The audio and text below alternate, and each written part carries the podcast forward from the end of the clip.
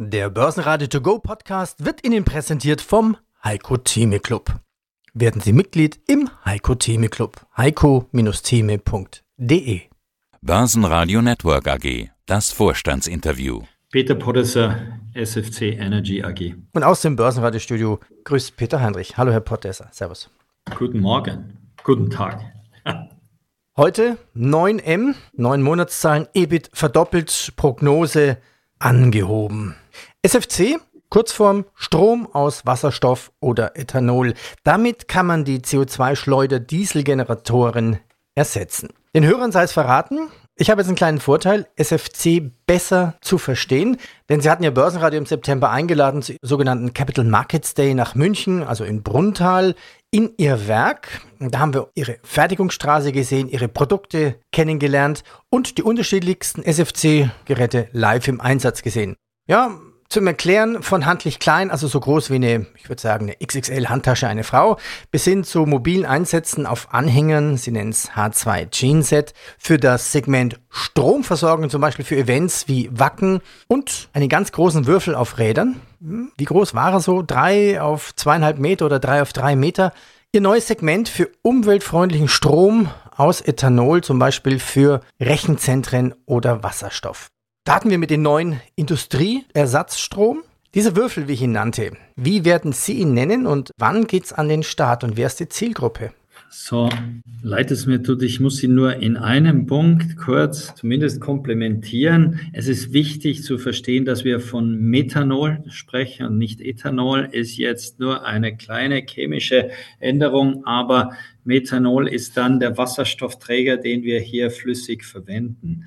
Das neue System, das wir jetzt im Herbst vorgestellt haben, ist die konsequente Weiterentwicklung. Wir hatten uns ja auch dafür vor einem guten Jahr neue Mittel ins Unternehmen eingeworben und gesagt, wir müssen die nächste Leistungsklasse erreichen. Das ist ein Produkt hier zwischen 50 und 200 kW ersetzt, wie von Ihnen erwähnt, den klassischen Dieselgenerator und die Zielmärkte sind im bestehenden Marktszenario einfach höhere Leistungen zu bringen für Standardindustrie, Notstromversorgung im Bereich auch der Netzstabilisierung und neue Marktsegmente wie eben die Versorgung von Datenzentren, aber auch militärische Applikationen, wo es um einfach Feldversorgung geht. Der Zeitplan klar aufgesetzt, das erste Pilotsystem hier im Volltest. Wir werden in den nächsten Monaten mit Pilotsystemen auch schon in den Kundeneinsatz gehen. Und Zielrichtung ist, in einem Jahr von jetzt mit Ende 24 das Produkt auch wirklich serienreif in den Markt zu bringen. Wie funktioniert das eigentlich? Es ist ja für Notstromversorgung gedacht, also zum Beispiel, wenn das Netz ausfällt, zum Beispiel für ein Rechenzentrum, Läuft das System dann immer im Hintergrund so ein bisschen mit oder Standby? Oder ist es sofort, wenn Strom benötigt wird, dann einsatzfähig? Wie funktioniert das? Wie viel Zeit ist dazwischen? Das Produktkonzept, das wir verfolgen, ist eine Hybrid-Produktstrategie. Das heißt, wir kombinieren immer eine Batterie mit der Brennstoffzelle. Und das heißt, es läuft sofort an, indem die Batterie unmittelbar hier im Falle des Netzausfalles eintritt und einige Sekunden später die Brennstoffzelle übernimmt. Das heißt, das ist sofortige Verfügbarkeit. Nochmal im Detail, Sie haben schon erwähnt, wer ist denn genau die Zielgruppe momentan und wie könnte sich diese Zielgruppe erweitern? Die Zielgruppe im Allgemeinen ist momentan schon eben netzferne Energieversorgung dort, wo jemand im industriellen Kontext netzfernen Strom braucht, wenn es keine Netzversorgung gibt. Wir machen hier sehr viel im Energiesektor, in der Öl- und Gasindustrie, Mess, Pumpstationen, Datenübertragung, aber auch eben dann in der Backup-Stromversorgung, das heißt für den, für den Fall der Notstromversorgung. Und das geht von der, der Telekom-Infrastruktur über die Datenübertragung von Bild und Ton hin zu industriellen Anwendungen, wie wir sie heute ja zur Grenzüberwachung, zur Baustellenüberwachung zur Vermeidung von Konflikten weltweit schon im Einsatz haben. Der wirkliche Unterschied hier jetzt ist, dass wir in eine neue Leistungsklasse vorstoßen. Wir ersetzen heute den kleinen Generator mit 10, 20 kW und gehen dann in das nächste Segment, wo wir Generatoren zwischen 100 und 500 kW ersetzen. Nordamerika läuft gut, Wachstum in den neun Monaten plus 47 Prozent, Asien plus 80 Prozent. Wie ist denn Ihre aktuelle Internationalisierungsstrategie? Einer der drei Kernpfeiler unseres Wachstums ist eben die regionale Ausweitung unseres Geschäftes. Wir haben hier konsequent über die letzten zehn Jahre über Partnerschaften und eigene Präsenz die Märkte adressiert. Die Wachstumszahlen, die Sie gerade angesprochen haben, ja, in Nordamerika ist Kanada sozusagen, wenn Sie wollen, unser Heimmarkt. Wir wachsen dort aber immer noch mit etwa 30 Prozent. Wir sind seit über zehn Jahren dort selbst präsent. Ausgehend von dem Energiesektor haben wir inzwischen eben auch dort ein breites Spektrum an Kunden über alle industriellen Sektoren aufgebaut. USA wächst noch um einiges schneller. Wir sind dort gerade dabei, unsere eigene Präsenz final zu entscheiden und wollen das auch vor dem Jahresende noch aus der Taufe heben. Wir wachsen dort mit mehr als 170 Prozent. Das heißt, ja, ist fast eine Verdreifachung des Geschäftes. Und Indien ist als bestes Beispiel für unsere Expansion in Asien fundamental wichtig. Wir adressieren dort eben auch die gleichen Marktsegmente, wie wir es in, in anderen Teilen der Welt machen, haben dort nochmal eine Zusatzbeschleunigung aufgrund der einfach auch Sorge um die Volksgesundheit. Das heißt, unsere Produkte werden hier ganz konkret eingesetzt. Generatoren, die zum Teil 30 Prozent des Netzstroms einspeisen. Das heißt, acht Stunden am Tag läuft der Generator, weil der Netzstrom nicht verfügbar ist. Und um eben die Emissionen aus dieser Form der Energieerzeugung zu reduzieren und das auch im Hinblick eben auf die Luftverschmutzung, die wir alle auch inzwischen fast täglich hier in den Medien sehen zu reduzieren, ist die Aufgabe unserer Produkte. Deshalb größtenteils auch Behördengeschäft in Indien, das wir sukzessive jetzt auch im zivilen Bereich ausbauen wollen. Und man muss sagen, es geht ja nicht nur um den Geruch, um CO2, um den Dreck.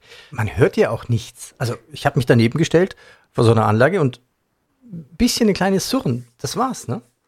Wenn man es zusammenfasst, ja, wir propagieren natürlich diese Produkte, diese saubere Form der Energieerzeugung, einen sauberen Generator mit in sehr simplifizierter Form, leise, leicht und emissionsfrei. Sie haben kaum bewegte Teile. Es gibt eben keinen Verbrennungs- oder Dieselmotor, sondern es läuft eine elektrochemische Reaktion im sogenannten Brennstoffzellen-Stack ab, das bei geringen Temperaturen und eben lediglich mit zwei kleinen Pumpen und zwei Lüftern, die dafür sorgen, dass die Zuluft und Abluft entsprechend rein und rauskommen.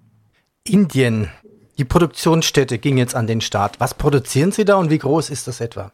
Die Voraussetzung und die, auch die Motivation, hier in Indien Wertschöpfung aufzubauen, kommt natürlich aus zwei Gesichtspunkten. Das eine ist, dass es vor Ort ein regulatorisches Umfeld, ein gesetzliches Umfeld gibt, das auch für die oder zur Erlangung größerer staatlicher, behördlicher Auftrag eine sogenannte Make-in-India-Quote voraussetzt. Das heißt, lokale Wertschöpfung wird gefordert, um eben auch einen Beitrag zur Entwicklung der Volkswirtschaft vor Ort zu leisten und nicht nur lukrative Aufträge dort zu erlangen. In unserem Falle ist es so, dass wir für unsere Systeme Kernkomponenten, Kerntechnologie weiterhin aus Deutschland, aus unserem Standort hier im Bruntal liefern und die Systemintegration und auch technische Standardkomponenten wie Batterien, Solarkomponenten vor Ort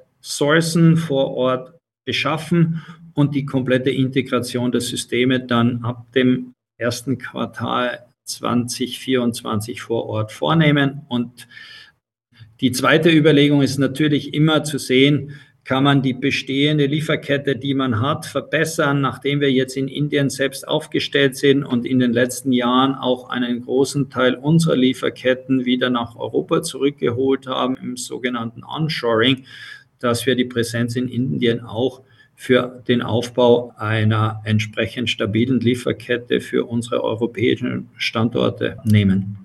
Nochmal kurz USA, Sie erwähnten, da wird eine Entscheidung kommen. Heißt das, Sie werden dort auch ein Werk in den USA bauen? In den USA sind wir heute mit zwei Handlungssträngen aktiv. Das eine ist, wir müssen näher zu unseren Kunden. Wir brauchen Vertrieb, Service, Treibstoffversorgung vor Ort. Die Entscheidung, hier einen eigenen Standort hochzufahren, haben wir vor einigen Wochen schon getroffen. Es gilt jetzt, die finalen Schritte hier entsprechend umzusetzen und noch bevor das Christkind kommt, hier auch vor Ort dann präsent zu sein. Und parallel dazu sehen wir uns an, ob wir nicht in ähnlicher Form, wie wir das in Kanada gemacht haben, auch einen ja, bestehenden Systemintegrator eventuell akquirieren und akquirieren können, der schon versiert ist mit Stromversorgungstechnologie, Stromversorgungsprodukten und den wir dann ganz fokussiert auf eben unsere Brennstoffzellenprodukte umbauen können. Letzteres wird länger dauern. Wir sind hier auch nicht gehetzt. Und wir wollen uns auch hier nicht hetzen lassen. Üblicherweise hohe Geschwindigkeit in solchen Akquisitionsprozessen bringt auch hohe Bewertungen und hohe Preise mit sich. Also wir nehmen uns da schon die nächsten Quartale Zeit. Wir haben zum einen genügend Kapazität zur Bearbeitung unserer Kunden aus der organischen Entwicklung raus und zum anderen eben werden wir Akquisitionskandidaten prüfen. Es gibt eine Longlist in dem Falle schon und werden von dort oder ja, zu gegebenem Zeitpunkt entscheiden. Die nächsten sechs Monate sind hier sicherlich sehr wesentlich, um uns einen Überblick zu verschaffen. Schauen wir auf die Zahlen. Umsatz plus 30 Prozent auf 88 Millionen. Das bereinigte EBIT mehr als verdoppelt 7,5 Millionen. Wie voll ist denn Ihr Auftragsbuch? Neben dem, ja, was wir hier in der Vergangenheit erfreulicherweise erreicht haben, ist es natürlich viel wichtiger, dann zu sehen, dass das auch in Zukunft so bleibt. Und ein wichtiger Stabilitätsfaktor eher ist immer ein gutes Auftragsbuch. Wir sind sehr glücklich darüber, dass wir weiterhin fast 90 Millionen im Auftragsbuch stehen haben. Aber auch die Projektpipeline ist sehr solide. Und auch hier denke ich, was man von uns in den nächsten Wochen erwarten kann, ist schon noch der eine oder andere größere Abschluss, der dazu führt, dass wir eben mit einem stabilen Auftragsbuch auch ins nächste Jahr gehen und den nächsten Wachstumsschritt damit natürlich vernünftig absichern können. Sie haben jetzt auch die Prognose nach oben angehoben. Wie lautet die neue Prognose? Wir haben zwei Dinge gemacht. Wir haben zum einen unseren Umsatzforecast, die Umsatzprognose über die bisherigen Werte hochgehoben. Das heißt, wir waren bisher in einem Korridor von 107 bis 111 Millionen Euro unterwegs. Wir gehen jetzt davon aus, dass wir in den Korridor zwischen 115 und 117 Millionen Euro kommen werden per Jahresende und wir haben EBITDA und EBIT an den oberen Rand der bisherigen Prognose gehoben. Das heißt, auf EBITDA und das in bereinigter Form gehen wir davon aus, dass wir zwischen 13 und 14,1 Millionen erreichen werden. Die Bandbreite waren bisher 10,5 bis 14,1. Das heißt einfach eine Konkretisierung am oberen Ende und aus dem heraus auch logisch folgend auf EBIT-Ebene und das auch wieder bereinigt um Sondereffekte, gehen wir davon aus, dass wir eine Größenordnung zwischen 7,5 und 8,6 Millionen in diesem Jahr erreichen können. Auch dort das oberste Ende der bisherigen Bandbreite. Sie haben es auch geschafft, die Profitabilität anzuheben. Wie haben Sie das erreicht? Ich glaube, das ist ein, ein ganz wesentlicher Punkt auch unserer, unserer grundsätzlichen Unternehmensstrategie als Technologie- und Wachstumsunternehmen haben wir aber bisher auch das Thema Profitabilität nie außer Acht gelassen, weil wir davon überzeugt sind, dass das ein Pärchen ist, das untrennbar auch zusammengehört, um auch langfristig und nachhaltig wachsen zu können, das Ganze auch aus eigener Kraft zu machen, ist eine Basisprofitabilität Grundvoraussetzung. Wir denken auch, das ist ein wichtiger Differenzierungspunkt, der gerade auch in schwierigen Phasen im Sektor klar kommuniziert werden muss. Die Verbesserung der Profitabilität, wenn Sie unsere heutige Entwicklung ansehen, relativ simpel. Das eine ist natürlich Wachstum, das heißt Umsatzanstieg, aber gleichzeitig eine vernünftige Entwicklung der, der Kosten, das heißt sowohl Funktionskosten als auch direkte Kosten, Material plus Fertigungskosten vernünftig im Blick behalten. Wir alle waren über die letzten Jahre mit hohen Steigerungen auf der Materialkostenseite konfrontiert. Hier konnten wir glücklicherweise auch die, die Preise im Markt, die notwendig sind, um solche Steigerungen zu verarbeiten, solche Steigerungen zu verdauen, entsprechend durchsetzen. Das heißt auch Preissetzung ein wichtiger Punkt. Und der letzte Punkt, ja, die Produktmixentwicklung in der Form sehr hilfreich und positiv, weil wir immer mehr Produkte höherer Leistung verkaufen, die auch höhere Verkaufspreise haben. Zum Abschluss noch was Technisches. Zitat aus der Pressemeldung. Zudem kommen wir bei der Erweiterung unserer Kernkompetenz in der Membrantechnologie für Brennstoffzellen erheblich voran. Was heißt das?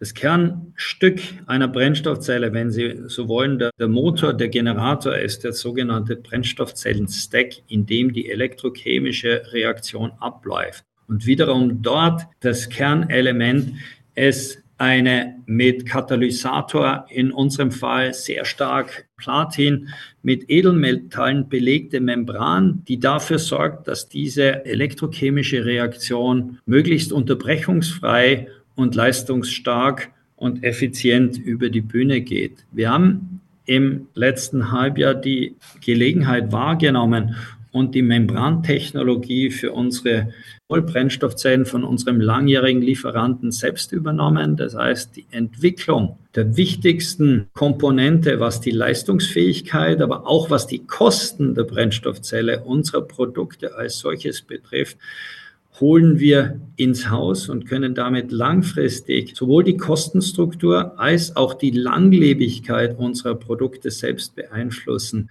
Halten wir für strategisch enorm wichtig und gehen auch davon aus, dass uns das langfristig Wettbewerbsvorteile und natürlich auch Kostenvorteile sichern kann, vorausgesetzt natürlich, dass wir in der Lage sind, das in entsprechend professioneller Form A zu übernehmen und dann natürlich weiterzuentwickeln. Als Technologiemittelständler haben wir aber, denke ich, zum einen den Anspruch, dass wir das schaffen und zum anderen sehen wir auch über die letzten 20 Jahre, dass wir es geschafft haben, hier immer ja, Produkte an den Markt zu bringen, neue Produkte zu entwickeln, die mit ihrer Leistungsfähigkeit dann unsere Kunden überzeugt haben und auch in dem Falle im Wettbewerb gut bestehen konnten. Deshalb sind wir da durchaus zuversichtlich. Das Börsenradio Nummer 1. Börsenradio Network AG. Der Börsenradio To Go Podcast wurde Ihnen präsentiert vom Heiko Theme Club. Werden Sie Mitglied im Heiko Theme Club. heiko-theme.de